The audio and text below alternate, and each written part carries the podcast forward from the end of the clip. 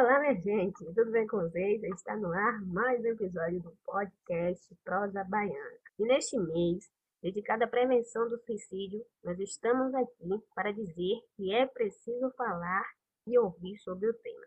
Para debater mais sobre o Setembro Amarelo, eu vou bater um papo hoje com o psicólogo Ricardo Matos. Ele vai falar um pouco sobre a importância da escuta. Nós devemos ficar atentos aos primeiros sinais de que a pessoa apresenta um quadro de suicídio e também quando direcionar essa pessoa para procurar ajuda médica. Por isso, se você necessita ou conhece alguém que precisa de ajuda, saiba que uma boa conversa, sem julgamentos, pode ajudar. E lembre-se, você não está sozinho. Conte conosco. Então é isso, Ricardo. Tudo bem com você? Obrigada por sua participação aqui no Prosa Baiana. Para abrir o nosso bate-papo, se apresente para os nossos ouvintes, por favor. Oi, gente, tudo bom? Eu sou Ricardo Matos, psicólogo clínico, membro da equipe Conato de Psicologia. Trabalho há um tempo com uh, esse tema, desde a graduação, e eu só fiquei muito feliz pelo convite, Damiana. Muito obrigado. Disponha, que agradeço então, setembro chegou e a gente ouve muito falar, Ricardo, nessa questão do setembro amarelo. Conta pra gente qual o objetivo dessa campanha e quando foi que surgiu. O setembro amarelo ele começou lá nos Estados Unidos, né? Existia um rapaz que ele era muito conhecido no colégio e ele sofreu um acidente de carro. Ele tinha um Camaro amarelo e esse carro deu perda total, ele veio a falecer e foi um caso de suicídio a família, no enterro, começou a distribuir as fitinhas que a gente tanto vê no Setembro Amarelo, né? As fitinhas amarelas, por causa do carro que ele tinha. E a própria família, vendo o que, é que aconteceu, discutindo a ideia de sinais, o quanto não é debatido esse tipo de coisa, começou a criar um grupo de discussão sobre isso, ajudando inclusive famílias enlutadas, e esse grupo começou a se espalhar, e aí se tornou essa campanha do Setembro Amarelo, esse movimento que a gente tem do Setembro Amarelo, a partir desse, desse acidente de carro. O Conselho Mundial de Psiquiatria começou também a fazer uma campanha utilizando isso, e se espalhou, e chegou aqui no Brasil, se eu não me engano, em 2006, para falar um pouquinho sobre isso, e se espalhou e virou o que virou hoje, né? Entendi. E aí, dia 10 agora de setembro, é oficialmente o Dia Mundial de Prevenção ao Suicídio. Mas a gente precisa deixar bem claro que a campanha deve acontecer durante todo o ano, até porque o número de registros ele é muito alto. Pesquisas apontam que cerca de 12 mil suicídios acontecem aqui no Brasil por ano, e no mundo esse número chega a atingir um milhão. E aí a gente também não pode deixar de falar, Ricardo, que esse número tem aumentado, principalmente entre os jovens, né? E aí eu queria que você me dissesse qual é a idade mais ou menos dessas suas. Os estudos apontam ainda que cerca de 96, se não me engano, 8% dos casos de suicídio, eles estão relacionados a transtornos mentais. É muito importante a gente estar atento às mudanças de comportamento das pessoas próximas. Isso é muito importante. Ó, o suicídio é a segunda maior causa de morte entre os jovens de 15 a 29 anos, então assim é muito grande. Né? Primeiro vem o homicídio e depois vem o suicídio. E só para você ter uma ideia, cada 40 segundos ocorre uma morte por suicídio. E o Brasil, esse número que tem crescido cada vez mais. É, segundo a Associação Brasileira de Psiquiatria, de, em 2014, ele é o oitavo país com o maior número de absoluto de suicídio, né? E é, aqui é a quarta maior causa de morte entre pessoas de 15 e 29 anos. Então, assim, o índice é muito grave. O número tem aumentado ainda mais na pandemia, durante tudo isso. E assim, tem alguns comportamentos que a gente pode identificar, né? O suicídio ele pode ser definido como um ato deliberado de executar a, própria vida, né? De tirar a própria vida. E tem algumas falas que podem ser identificadas a partir disso, né? Eu não aguento mais, eu quero morrer, eu quero dormir, não acordar mais. Entendi. Saber de você quais são os primeiros sintomas que a gente deve ligar o alerta quando procurar auxílio profissional? O suicídio é um fenômeno complexo, então, assim, é muito difícil ter um sinal, ele é, ele é multifatorial, são vários fatores que podem identificar isso, né? Que a gente pode ver esse comportamento, como algumas falas, por exemplo, comportamentos de escarificação, que é o ato de se cortar, são é, sinais de alerta, comportamentos de risco. Algumas pessoas começam a se colocar em risco de uma forma mais frequente, cansaço demais, isolamento social, é multifatorial. Por isso que ela é muito complexo, porque diferente de uma patologia, tipo a depressão, a ansiedade, que a gente tem alguns indicativos que a gente pode dizer, olha, começa desse jeito, inicia desse jeito, o suicídio, por ser multifatorial, não tem muito isso. Até porque ele pode acontecer por relação familiar, pode acontecer por alguma outra questão no emprego, relacionamento amoroso. Então, são vários fatores que podem desencadear isso. E como ele tem uma questão muito pessoal, o sintoma aparece de forma mais pessoal também. Então, existe essa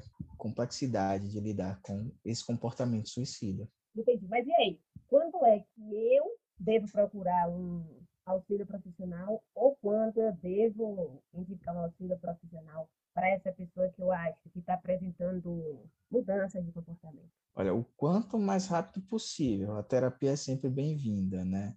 A gente pode ver em algumas mudanças de comportamento já podem ser algo que já dá um alerta. Como eu falei, essa alteração de humor, comportamento de risco, aumento de uso de álcool e outras drogas, algumas coisas assim já são indicativos que a gente já pode ver de forma externa, e aí começa a indicar. As frases são fundamentais, a gente chama de frases gatilhos. Frases gatilhos são fundamentais, né? Quero desaparecer, viver não tem mais sentido, esses são sinais que a gente pode começar a tentar direcionar isso para a busca de um acompanhamento, busca de alguém que pode ajudar com esse tipo de situação. E assim, o lema do Setembro Amarelo que é falar é a solução. No entanto, eu acho muito perigoso, uhum. porque as pessoas que têm o pensamento suicida às vezes se isolam, às vezes não querem falar, e quando procura alguém para falar, porque acha que a pessoa vai ajudar, essa pessoa não ajuda. E aí? É isso, né? O falar, a gente fala que falar sobre, é, tirar isso da escuridão, é o que faz a gente caminhar para um direcionamento de luz. Se está muito escuro, a gente não consegue ver o que está atacando, a gente não consegue lidar com isso. O suicídio é visto como tabu. Ele, a gente precisa parar de agir, de lidar com ele como um tabu, para que a gente possa agir de fato o falar é importante, mas com pessoas, com profissionais qualificados que podem ajudar nesse tratamento. O falar é importante para algum amigo ou para algum familiar que possa te direcionar a e procurar ajuda de um profissional. A gente precisa entender que não é abrir aquela caixinha de perguntas no, no Instagram e dizer: olha, se você está se sentindo mal no setembro, pode falar comigo. Não, não é assim que funciona um profissional qualificado, um profissional de qualidade é que vai direcionar esse tratamento de uma forma que essa pessoa não se ponha em risco. Essa questão de redes sociais, eu acho importante a gente tocar também nesse assunto, porque assim, o Instagram, por exemplo, é uma rede social onde todo mundo é feliz. E, na verdade, a gente sabe que não é bem uhum. isso. Principalmente agora, nesse momento que a gente está vivendo. E aí, eu vou perguntar para você a pergunta que está sendo frequente no próprio, no próprio Instagram. E aí, além do history, você tá bem? Como é que a gente trabalha essa questão com a galera? Porque o tempo todo tá todo mundo muito bem. Uhum. Mas às vezes, é, quando você é, é, próximo daquela pessoa, você sabe, poxa, eu sei que fulano não tá esse mar de flores que ela fala, que a vida de fulano não tá isso. Aí quando você abre a rede social uhum. da criatura, tem o oposto. Como é que eu vou poder no caso, ajudar fulano nesse sentido. Se eu acho é. que ela não está bem, mas se ela acha que ela está. É, esse é o problema, né? A gente acha que uma pessoa depressiva vai estar tá triste o tempo todo. A gente acha que uma pessoa suicida vai estar tá falando disso o tempo todo. Mas a gente esquece que nós temos máscaras sociais, né? A gente coloca uma máscara quando vai trabalhar, né? A gente coloca algumas máscaras para falar com a nossa família, para falar com o namorado, com a namorada. E assim, existem máscaras sociais. E o Instagram é uma imensa máscara social. O que a gente precisa entender é que em 2021, quem está bem está errado, sabe? Não tem como estar tá bem no Brasil de 2021 fora do Instagram. Se você tiver um pouco de consciência, a gente está vendo o Brasil do jeito que está, a gente está vendo a situação financeira do jeito que está, os aumentos constantes, a inflação lá em cima, o nosso presidente faz, falando e fazendo atrocidades, né? Aí o grande ponto é que a gente precisa ter um pouco de empatia, uhum. né? Uh, o que a gente não deve fazer com uma pessoa que traz algumas falas desse jeito, né? Condenar, banalizar, opinar de uma forma leiga, dar sermão, frase de incentivo vazia, tipo, vai estar tá tudo certo, calma que vai estar tá tudo bem, né? Isso são coisas que, que podem, inclusive, empurrar ela para uma situação pior, né? O Instagram, ele trabalha essa, dessa forma que mapeia todas essas questões, né? Mas sempre tem uma mensagem, sempre um eu tô cansado, sempre tem um não aguento mais, sempre tem algum a semana começa e mais uma vez eu quero que acabe, né? A partir daí é que vai gerar isso. As redes sociais trazem um distanciamento da gente da minha, isso é, é, é muito interessante a gente parar para pensar. A gente não sabe o, do outro, gente, por mais que a gente tenha essa pessoa no nosso Instagram, a gente não tem um contato com o outro, a gente tem um contato que é o que mostra, uhum. né? E não necessariamente é, a gente vai estar tá ali vendo tudo que aquela pessoa está mostrando da forma que ela quer. Ela vai mostrar o que ela quer, ela vai mostrar na praia. Por isso é muito importante as redes de apoio, são as pessoas próximas que não têm esse distanciamento, que estão mais presentes, sabe? Essa rede de apoio é que faz todo o diferencial.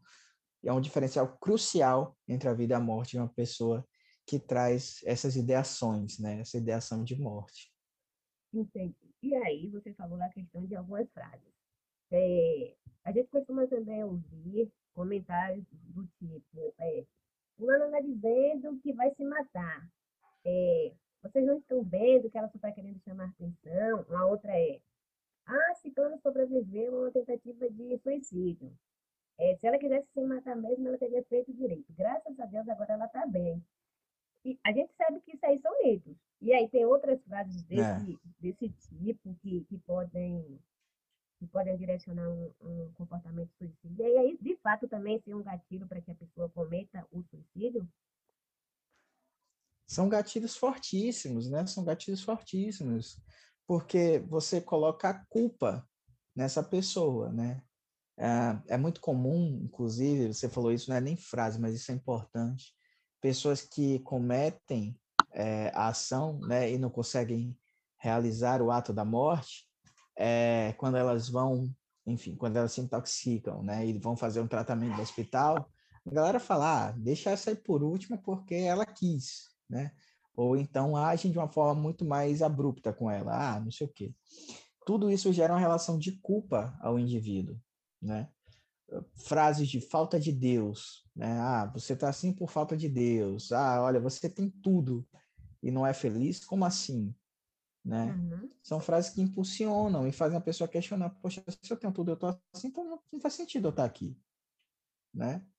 Falta de Deus, poxa, eu vou à igreja todo dia, não melhora nada a minha situação. Ou então até pior, poxa, então Deus está me punindo, porque eu estou nessa situação. São frases que são gatilho demais para uma pessoa e podem impulsionar ela ao próprio ato mesmo. Né? Esse contexto hospitalar, por exemplo, né? o tratamento de algumas pessoas que cometem é, o, o, que tem ideação suicida, né, e que pratica um ato, mas não consegue, é, a gente, não é nem bom falar essa frase, né, não completou o ato, né, graças a Deus que não completou o ato, mas que não, não conseguem realizar o suicídio em si, é, o tratamento em alguns hospitais são terríveis, são terríveis, justamente porque existe esse tabu, né, se queria mesmo, então espera, tem alguém aqui que está precisando mais do que você quer viver, sabe? E não é assim, né? O direcionamento não é esse. A relação da culpa é muito maior. Inclusive, estatisticamente, a depender do tratamento, é muito comum que após um suicídio, uma tentativa de suicídio, desculpa, a pessoa tente novamente. Porque vem a falha de não ter conseguido, o julgamento das pessoas, as frases de efeito, o tratamento no hospital, tudo isso vem de uma forma muito maior. Então, se ocorrer tudo isso, existe uma nova tentativa logo em seguida. Então, esse início, né, após a tentativa de suicídio, é crucial para quem está tratando essa pessoa. É quando tem que estar tá mais ligado e mais observando. Então, a questão, de fato, é ser o tempo todo vigilante sensível, né? Ao comportamento do outro. Isso. Isso. Ok. Por falar em gatilho, e a gente falou um pouco antes sobre a questão política. E aí, no início lá da Covid, que a questão da contaminação era alta, veio aqui da todo mundo, a questão é fica em casa, é, só sai se for necessário. E aí a gente foi obrigado a viver numa situação que ninguém jamais imaginou. O presidente Jair Bolsonaro, por exemplo, foi uma das pessoas que começou a, a disseminar várias notícias ligando a questão da, do lockdown a, ao, ao suicídio. Ele leu até em uma live dele é uma, uma suposta carta, uma carta, na verdade, de um suposto suicídio. Aí a questão é, para algumas pessoas, é, é normal, é tranquilo é, ficar sozinha, pensar um pouco sobre determinadas situações. A reclusão serve como uma oportunidade. Para outras, no entanto, não é. Aí eu quero que você me fale como é que está funcionando essa questão do índice de suicídio agora, durante a pandemia. Isso aumentou, isso não aumentou? Como é que está isso? Uhum. É muito importante, Damiana, antes de tudo, falar sobre uh, esse movimento que o presidente teve, né? Ler a carta em uma live. Isso é totalmente contraindicado. Existe um, um efeito chamado efeito Werther. É, foi lançado um livro, né? O, se eu não me engano, é o Curioso Caso do Jovem Werther, que uh, nesse livro tem um, um, um, suicídio ao final do livro, né? Um spoilerzinho. Mas assim, tem um suicídio. E naquela época, na época onde o romantismo estava muito forte, vários casos vêm em seguida. Depois de um tempo foi observado isso em outros locais, tipo a morte do Kurt Cobain, por exemplo, né?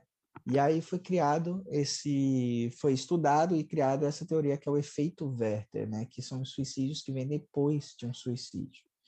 Então, por isso você deve ter muito cuidado com ler cartas, ter imagens, ver fotos, como se vincula um suicídio. Tem toda uma regra, tem todo um movimento que você vê, né, que você precisa estudar para divulgar e falar sobre isso. Inclusive, os 13 porquês, a série também foi extremamente polêmica, justamente por não cumprir isso, né? E veio vários casos de, de suicídio e mutilação depois da série. Então, essa atitude que o, o presidente Bolsonaro fez é totalmente contraindicativa, é totalmente irresponsável, inclusive, né? Ler uma carta de suicídio em uma live, por, por ter esse movimento, desse efeito verde. É, sobre o que está acontecendo com a pandemia, o índice de suicídio aumentou, né? O índice de suicídio aumentou muito durante a pandemia, não pelo lockdown, mas pela pandemia em si. São várias coisas que estão modificando, que estão alterando, e a gente tem que lidar com isso de uma forma melhor. A pandemia veio com uma grande lupa na nossa cabeça. A gente, os locais que a gente tinha que ir para fugir, né? Sei lá, eu tenho as questões em casa, então vou para o trabalho, vou para o shopping, vou para o parque, né? Não tem mais, não tem mais esses locais de fuga. A gente está preso na nossa casa com os nossos problemas, uma lupa gigante e isso aumentando. E aí vem aumento das coisas, inflação, né? o próprio medo da, da política que a gente está vivendo. Né? Então, tudo isso tem aumentado e tem crescido. E o índice de suicídio tem aumentado. Né? Só a gente parar para pensar como é que é uma pessoa que sofre violência doméstica presa dentro da casa com seu agressor. Né? Ou pensar em outras coisas, né? Como é que eu estou aqui vendo eu tentando me desdobrar e tudo e não ter resultado nenhum porque eu não tenho emprego, não tem emprego, a conta de luz está aumentando. Tudo isso gera né, angústias, ansiedades e comportamentos que podem direcionar a um suicídio. O suicídio é biopsicossocial, oh, fatores biológicos. Oi. Sabe por quê? Eu moro na periferia. Você está ouvindo o carro do ovo passando? Estou ouvindo o carro do ovo. Aqui também passa. Então tá o tempo dele passar. Tá bom. E eu estava mega empolgado, Damiana. Agora não sei se eu vou ter a mesma empolgação. Não, pode. Olhe, pense que você. Olha, agora, o, o suicídio. Deixa ele passar aqui que a gente vai. Você que. Tá novo, me quebrando. Eu vou proibir. Ok. O suicídio Vamos nessa? Pronto. Quer refazer a pergunta? Não, você continua que eu estou na hora da edição corta. Aí você falar que eu estou tudo. Esqueci também, brincadeira. Que ele é um fenômeno é. biopsicossocial, né? Pronto, então eu vou voltar daí. É, porque assim, Damiana, o suicídio ele é biopsicossocial, então fatores biológicos influenciam, né? Relação neuronal, relação hormonal podem influenciar, fatores sociais influenciam, como é que estamos vivendo socialmente, como é que a sociedade lida com a gente, quais são esses fatores, né? E fatores psicológicos influenciam. Então, assim, se a gente parar para pensar, né, todo esse contexto de pandemia influencia tanto do nosso movimento biológico, né? Casos de ansiedade e depressão têm aumentado muito, por exemplo. É, nosso fator social, a gente, na sociedade que a gente vive, né, no Brasil 2021, está sendo difícil socialmente falando, a gente está vendo um monte de coisa que está sendo complicado, e os fatores psicológicos têm aumentado também, né? A gente se sente muito mais ansioso, a gente se sente muito mais vigilante, a gente se sente muito mais cobrado, a gente se sente muito mais perdido, né? Então, tudo isso influencia no movimento suicídio. Então, a pandemia, não o lockdown, mas a pandemia, ela vem com essa lupa, né? O lockdown é um fator protetivo para a gente lidar com o que a gente está vivendo, né? É uma pandemia que passa pelo ar, que passa de forma biorrespiratória, né? Então, assim, tem que ter o lockdown, né? É importante o lockdown, mas é, é muito mais pela pandemia em si que tem crescido esses casos do que pelo lockdown em si. Certo. É, você falou a questão do fenômeno biopsicossocial. Existem algum, alguns grupos que são mais propensos a, a ter pensamentos suicidas? Sim, sim.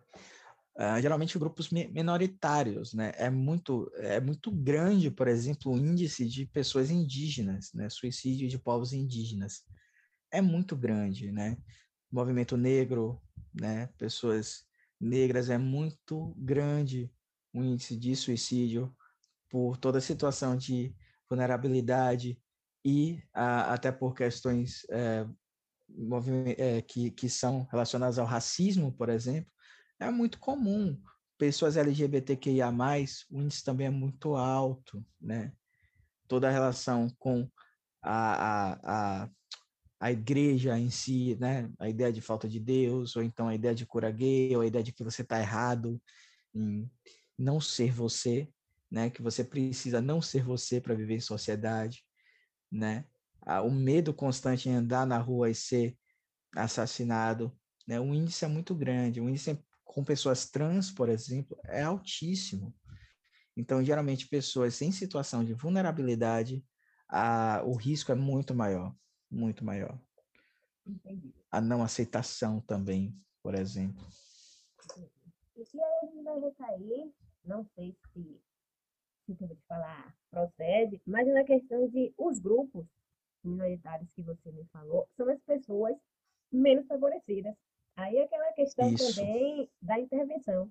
Como é que eu vou buscar uhum. ajuda? Como é que eu vou fazer o tratamento? Se, por um lado, eu vou sofrer preconceito das pessoas, porque quando eu disser, ah, eu vou fazer terapia. Aí tem sempre a brincadeira também. Terapia é ter a pia cheia de pratos vai fazer tal coisa, é, vai fazer tal coisa que melhora. E do outro lado, eu tenho uma questão de que, ah, eu não posso pagar por isso. E o serviço público uhum. não oferece com, com não oferece essa possibilidade porque a demanda é muito alta, a procura é muito alta. E uhum. aí, como é que faz? É, é isso. Ó, a gente tem que diferenciar ocupação de terapia. A pia cheia de pratos é bacana, a gente pensa um monte de coisa lavando os pratos, mas não é terapia, né? Terapia é um direcionamento. Terapia é pensar além do que você está pensando, porque você está pensando de uma forma com ideações suicidas numa pia cheia de prato, você vai estar tá reforçando esse pensamento, né? A ideia é ir para um outro lugar para que te quebre o pensamento ruminante, né? Esse pensamento que vai, vem, volta, vai, vem, volta, vai, vem, volta. A terapia é um processo totalmente diferente, né? A gente busca ajuda. É, tem alguns locais que a, ah, trazem esse movimento de ajudar a gente, só que, como você mesmo falou, Damiana, a procura é muito alta, né? as clínicas escolas têm esse tem um, um, direcionamento muito bacana. Eu trabalhei uma época na clínica escola, lá na Escola Baiana de Medicina, né? Tem outras, tem a da Fax, tem, enfim, tem outros locais, né? O Centro de Atenção é, de Atenção Psicossocial, os CAPs, eles ajudam muito, tem várias, é, lá tem um acompanhamento é, multidimensional, então, assim, tem psiquiatria, tem acompanhamento terapêutico, tem oficinas que podem ajudar nesse processo, além da própria psicologia. Né? As unidades básicas de saúde são alguns locais que a gente pode é, procurar. A, a, SAMU, elas podem fazer um, em casos graves, né? em casos que a pessoa está perto desse movimento, ou então está num estado debilitado demais, porque, sei lá, tomou uma quantidade muito grande de medicação, a SAMU pode ser acionada e, e vai direcionar isso de uma forma. Temos as UPAs, né, que fazem esse trabalho também. O CVV, que é importante, 188, né, é fundamental em casos de prevenção a suicídio. Então, se você estiver se sentindo é, desamparado ou com, com ideações suicidas, o CVV é uma ótima alternativa, né? E até para pesquisa, entender um pouquinho, e os próprios familiares, né? A galera que não sabe como lidar com isso, tem o Instituto Vita Aleri, Vita Aleri, né? Instituto Vita Aleri, que ele tem algumas cartilhas, tem vários artigos, tem vários textos, vários vídeos de uma galera muito boa que ajudam nesse direcionamento né? Mas assim, temos, devido à pandemia, a gente viu que aumentou o número de profissionais que fazem atendimento de forma gratuita, né? Temos os CAPs também, como eu falei, esses locais que podem ser procurados. O importante é fazer terapia, né? Tem que fazer para a gente tentar ampliar um pouquinho a rede de apoio e a visão que a gente tem sobre isso. Porque 90% dos casos de suicídio podem ser prevenidos, né? Desde que existam condições mínimas para ofertar essa ajuda voluntária ou profissional, sabe? Então, assim, se 90% do casos podem, 90% dos casos podem ser evitados, a gente pode diminuir essa estatística, né? Agora a gente precisa também quebrar todo o preconceito e toda a aura que foi construída de que terapia é coisa de maluco, que é a fé que vai ajudar, que lavar o prato que vai ajudar, sabe? É isso. Que vai ajudar é para os locais que podem ajudar, de fato, né? É isso. A gente já tem uma, uma sociedade que é machista, é homofóbica, é gordofóbica, capacitista. A gente tem uma uhum. sociedade perversa. Isso. que é, não compreende, ou se compreende é omissa, na questão de que fazer terapia não é o sentar apenas, ficar falando sobre a minha vida para um estranho a questão da terapia é justamente é uma questão de autocuidado, é uma, é uma questão de cura mesmo. Isso. A gente precisa mergulhar em, em situações passadas, porque muitas vezes o suicídio, Ricardo, é, estudos comprovam isso, não sei você que está me vendo, ele vem de traumas que a gente adquiriu lá na infância. E aí a gente precisa ter no mínimo Exato. essa sacada, essa noção de que, poxa, esse caminho aqui está errado. O que é que eu preciso fazer para melhorar nesse sentido, né? Exato, a gente precisa entender a causa para lidar com o problema, a origem dele, né? Para que a gente possa lidar com ele no agora.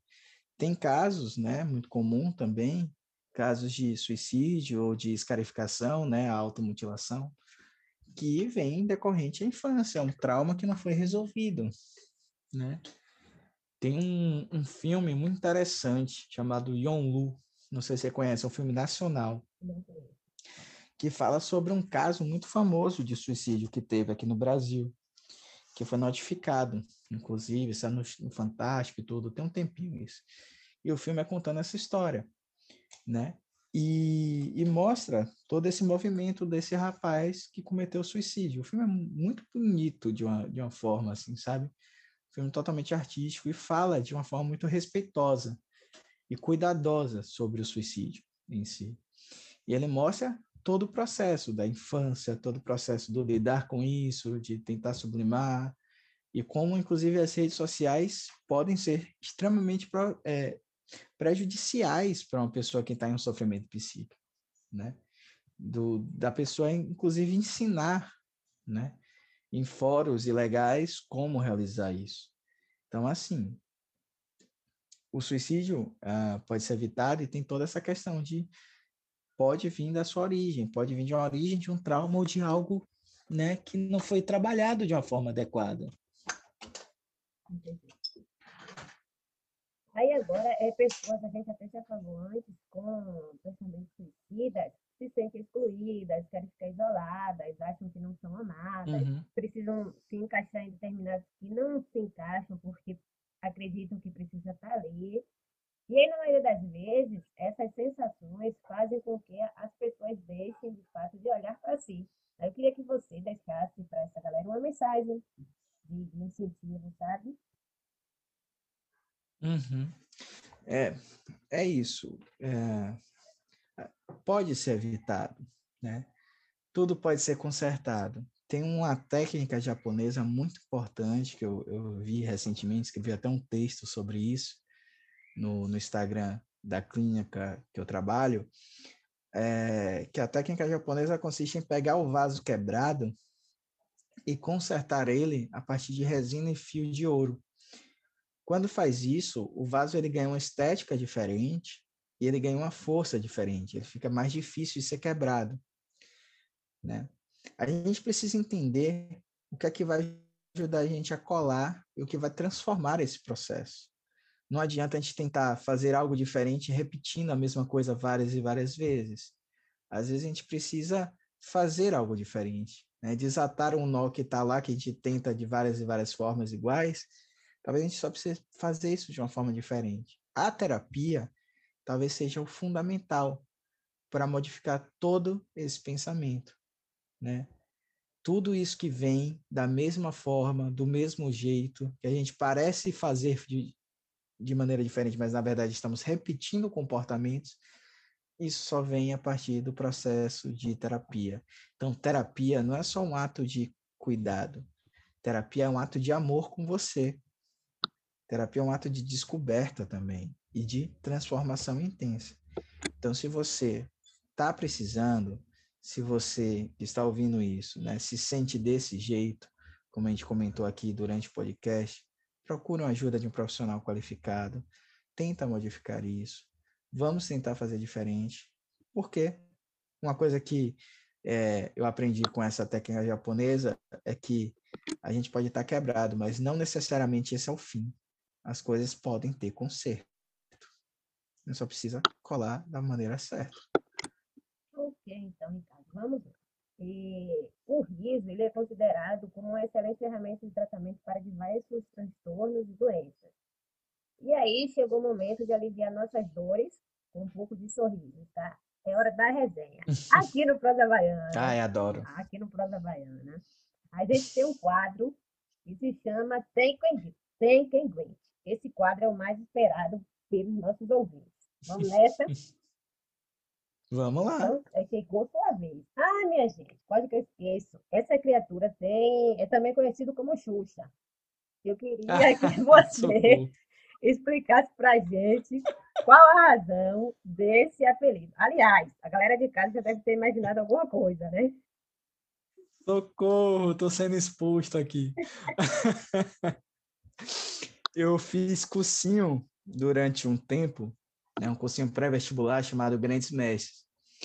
E aí eu contei uma história que tinha uma moça que eu moro no bairro periférico de Salvador, né? E tinha uma moça que é, sempre que eu encontrava, eu era muito pequeno, eu não sei por que, eu deveria ter uns cinco anos, eu gritava Xuxa, Xuxa, Xuxa para ela e ela me chamava de Xuxa também. E ela é uma moça negra, uma moça preta aqui do bairro, que eu inclusive amo demais ainda, ainda está aqui com a gente. E aí eu fui contar isso no cursinho pré-vestibular, e aí o professor espalhou, e toda vez que eu entrava na sala, a galera ficava Xuxa, Xuxa, Xuxa, e aí o apelido ficou. Tem gente que me conhece como Xuxa, mas não me conhece como Ricardo, só para você ter ideia. Pronto, só para vocês terem ideia de que eu não estou expondo o Ricardo, como é o seu nome no Instagram. É isso mesmo, é Ricardo tá Xuxa. Então, vamos lá. Sim, Xuxa. Oh, sim, Ricardo. Aqui no Prosa, o episódio ele é sempre assinado pelo gosto musical do convidado. Eu quero saber qual é a música que te toca. Canta um pouquinho pra gente. Ai, para eu cantar? Ai, deixa eu pensar. Eu, eu tenho ouvido muito, eu tenho ouvido muito nova MPB, que é uns caras que, tipo, o Terno, Tim Bernardes, gosto muito de Maglore, que é uma banda baiana daqui. É... Deixa eu ver aqui mais. O Thiago, que é o vocalista do Maglore, que ele tem um CD solo. Gosto muito de, de música assim, né? mas não vem me enrolando, Essa galera mais daqui. Você falou cantores, e cadê cantar? Droga, não funcionou. Não. Deixa eu ver. Eu sei, você apareceu na hora certa. E com. Né, né, ah, eu não lembro, eu fico nervoso, eu não sei. Olha, respire, que aqui não é nenhum The Voice, não tem nenhum Carlos Brau, nem Ivete. Socorro, eu vou. Minha, eu não tô vendo você querendo girar a cadeira para mim, também. Não, senhor, eu tô aqui ainda de boa. Ai. É porque, por incrível que pareça, eu não sou tão musical assim, né? Eu sou aquela pessoa que ouve música no, no chuveiro. Imagine que você está aqui. no chuveiro. Ai, socorro. Tá difícil, Damiana. Você está presente aqui, me olhando. Não, senhor. Deixa eu pensar. É... Caramba, subiu, sumiu todas as músicas. Posso cantar Sandy Júnior? Sandy Júnior eu sei. Pode, qualquer música. Sandy Júnior eu sei. Porque outono é sempre igual. As folhas caem no quintal. Só não cai o meu amor, pois não tem jeito, é imortal. Outono é sempre igual. As, as folhas caem no quintal. Só não cai o meu amor, pois não tem jeito, não. É imortal. Muito bem. Agora Pronto. você também não vai se incomodar se, porventura, a partir de hoje, você deixar de ser chamado de Xuxa e passar a ser chamado de Sandy Júnior. Pode ser? Socorro! Podem me chamar. Podem vir. Só, Ricardo.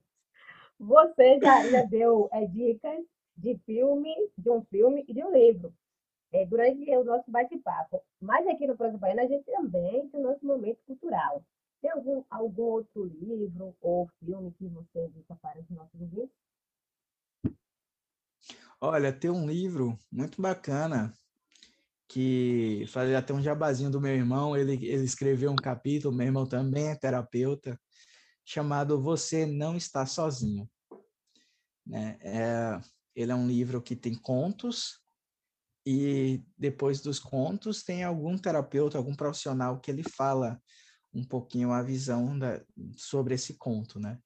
Então é um livro muito bacaninha, pequenininho, de uma galera muito bacana, é, que tem profissionais de muita qualidade e com algumas historinhas bem legais, bem legais mesmo. Sempre recomendo. Você não está sozinho. Ele é, ele é organizado pelo Guilherme Cepeda e pela Larissa Azevedo, né? E vários outros colaboradores. E cada capítulo é um, um escritor escreve um conto e um terapeuta fala sobre ele. Então vamos lá. Agora você vai me responder é, com apenas uma palavra, no máximo uma frase. Podemos começar? Tá, vamos lá. O que te causa repulsa? O que me causa arrepio? Repulsa. O futuro. O que te faz sentir frio na barriga? Ai, viver. Mas isso é bom. Quem ou quem te inspira e por quê? Ai, eu, eu, eu me sinto muito feliz, inspirado. Eu, eu vou roubar, tá? Eu, eu, vou falar mais do que uma frase, desculpa. Mas eu fico muito feliz e inspirado quando eu vejo meus amigos, as pessoas que né, eu convivi, galgando algum local especial. Né? Eu, eu fico muito feliz e inspirado com as conquistas de pessoas que eu gosto. É, vamos lá. É, se hoje fosse o seu último dia de vida, o que você não poderia deixar de fazer? Ah, que eu não poderia deixar de fazer. Sair com meus amigos, comer aquele hambúrguer e uma cervejinha gelada. Gostei, no dia que acontecer, pode me chamar que eu vou. Pode deixar, tá convidada já, já tô avisando. Qual foi ou qual é o maior sonho da sua vida?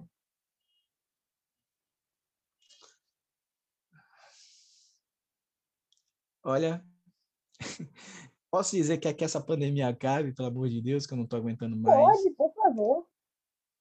Atualmente, esse é o meu maior sonho, sabia? É entender como é que vai ser essa transformação toda que tá rolando, né? Agora a gente vai brincar. Eu já, eu nunca. Tá bom. Não pode. É, a gente tem que fazer um acordo. Você é muito sincero, viu? Não pode mentir. Não, você é extremamente sincero. Vai, vamos lá. Já teve o nome no SPC? Não, eu nunca. Passou o número de celular errado de propósito? Ah, eu já. Eu já sim. Fez xixi de tanto rir? Ah, já sim. Agora essa é, Num ônibus, inclusive, uma vez. Foi a maior vergonha da minha vida. essa é um pouco constrangedora, mas olhe o acordo que fizemos lá no início. Não pode Vamos lá. mentir. Peidou no elevador e depois fingiu que não foi você. Já sim, com certeza. Dirigiu depois de beber. Não, isso, isso nunca. Pegou algo emprestado de alguém e não devolveu. Ah, eu já. Eu sou muito esquecido, às vezes isso acontece.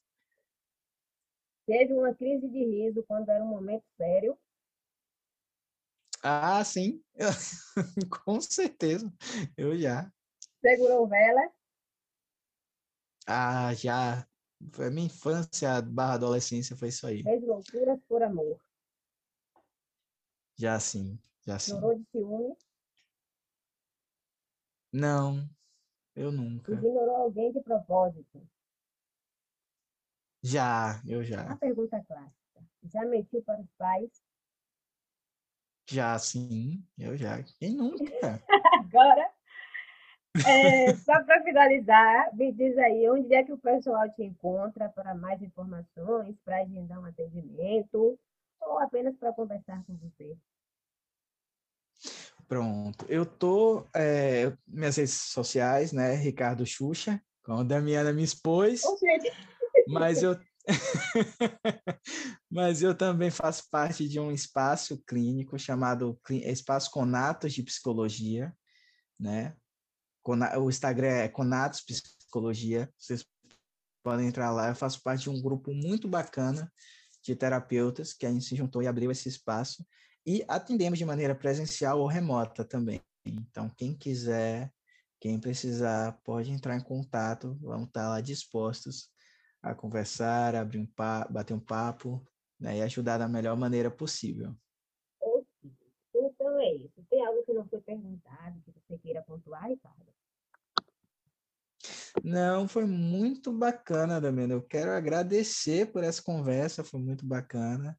Eu acho muito importante a gente falar sobre suicídio, né? O Setembro Amarelo é uma coisa que a gente sempre comenta, né? O Setembro Amarelo é, não é só em setembro, né? Casos de suicídio acontecem diariamente. Então, assim, o Setembro Amarelo é um grande lembrete, né? É um sinal de aviso que precisamos falar sobre isso, precisamos voltar a discutir sobre isso e não pode ser ignorado. Então, fiquei muito feliz pelo convite, né? E por falar por esse tema que, enfim, parte da minha graduação foi estudando esse tema. Então, só tenho que agradecer. Muito obrigado. Ricardo, meu querido, eu te agradeço pelas palavras, pela disponibilidade, pela gentileza de participar aqui do nosso episódio do Prosa Baiana. E você aí de casa já sabe, né, minha gente? Chegou a hora de dizer até breve, espero que tenham gostado do episódio de hoje. E já aproveita para seguir a gente para dar aquela moral. E aí vocês já sabem, né? Sugestões de pauta, elogios, participações ou jobs, é só chamar no WhatsApp. O número é 7198854 2738. Vou repetir, tá? 71 é o DDD 98854 2738. Na próxima semana, a gente vem com um episódio também falando sobre o Setembro Amarelo. A gente vai falar sobre gordofobia e depressão. E aí já cola com a gente. Um cheiro, eu sou Dami Cerqueira, sigamos juntos e juntas e até lá!